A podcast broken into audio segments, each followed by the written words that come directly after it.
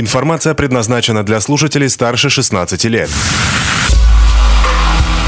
Бизнес FM Калининград представляет авторская программа Екатерины Востриловой «Питательная среда».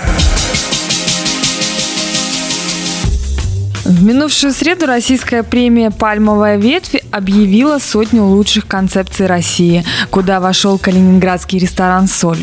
Постоять в одном ряду с братьями Березутскими и Владимиром Мухиным, согласитесь, приятно. К тому же намечается тенденция. Раз в год калининградский ресторан в сотню да попадает. Помимо объявления итогов 2019 года на фудфоруме говорили о ресторане будущего. Мол, что нас там ждет и ради чего мы все тут умираем. Если коротко, то все и всех победит использование максимально чистой концепции, когда все элементы ресторана от дизайна стен до вкуса блюд соответствуют одной идее.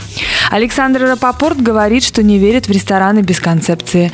Открыть сегодня место, чтобы просто поесть, уже не актуально. Концепция может быть основана на локации, продукте, эмоции, но она должна быть неожиданной, в тренде, уникальной или локально уникальной, когда в районе или городе этого ни у кого, кроме вас, нет.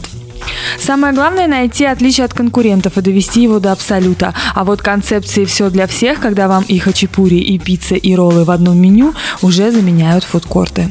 Объединять людей лидеры фуд-индустрии советуют на основе общих ценностей, и ресторан для этого прекрасное место. Московские рестораторы потихоньку приучили людей сидеть за одним столом или спокойно воспринимать ближайших соседей и вступать с ними в коммуникацию. Надо думать, нас ждет то же самое. И как советует Александр Рапопорт, не придумывайте велосипед. Довольно сложно создать тренд, которого нет в мире, а вот проанализировать то, что происходит вокруг, куда проще.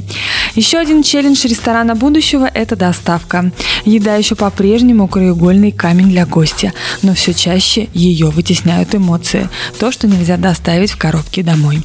По этой же причине всевозможная цифровизация и роботизация, если нам и светит, то только в качестве помощника в рутинных делах. Но об этом можно и поспорить. Главное не за обедом, потому что голодный всегда проигрывает.